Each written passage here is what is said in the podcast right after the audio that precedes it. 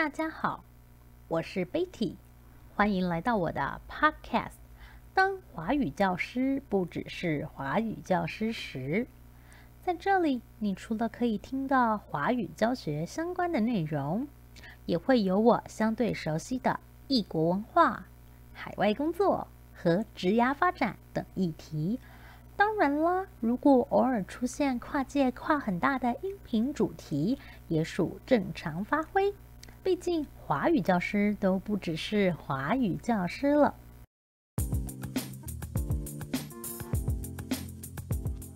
Good day，你也开始进行远距学习或是线上教学了吗？这一阵子，因为疫情的关系，远距学习、线上教学成了显学。而我的部落格后台数据上，更是很好的印证了这一点。凡是有视讯会议软体、线上教学、数位资源等关键字的文章，他们最近的被浏览次数皆有所增加。即便是一年前写的旧文，也是一样。过去一年，在国外任教的华语教师，因为严峻的疫情，不得不进行远距教学。而国内的华语教师为了吸引世界各地的华语学习者报名远距课程，来降低境内外籍生源短缺所带来的冲击，自然也必须拥有线上授课的能力。因此，关于线上教学一事，与台湾中小学教师相比，华语教师算是经验比较多的一群人。只要学生端，家长端可以接受，我想多数华语教师应该都可以快速应变。以我自己而言，虽然线上教学经验不像实体教学那么多，但维持一定水准，我还是做得到的。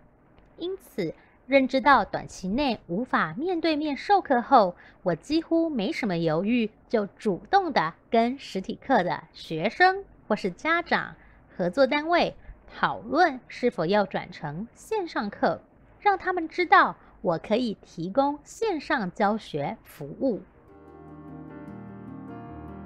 听到这里，你或许会好奇，有多少学生？家长、合作单位愿意从实体课转成线上课吧？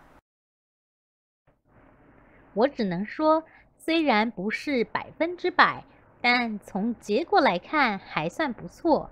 毕竟实体课和线上课的拥护者，在没有急迫性或是强迫性的状态下，经常是互斥的。也因为这样，需要争取的就是犹豫中的学生。家长还有合作单位。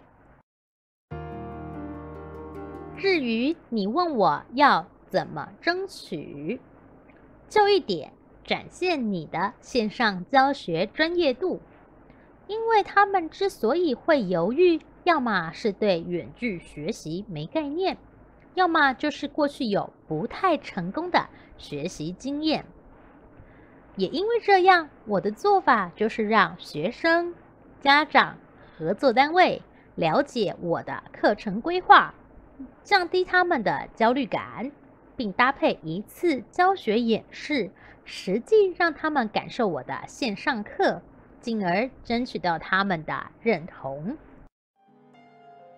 工商服务时间，如果你想尝试线上华语教学，却不知该如何踏出第一步。欢迎申请预约制咨询服务，华语教学实务，线上华语教学入门，只要两个小时，我有自信让你从完全没概念进步到能设计出有一定水准的线上华语课哦。以上就是这一集的主要内容啦，希望对正在收听的你有所帮助。对了，我在新创的脸书社团“创造你我的质感人生”还准备了一个小彩蛋。如果学生从实体课转成线上课，想跟老师砍钟点费，该怎么处理？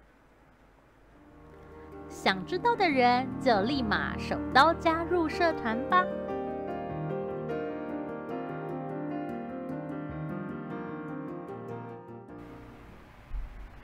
！Enjoy the rest of your day. Let's create the ideal life.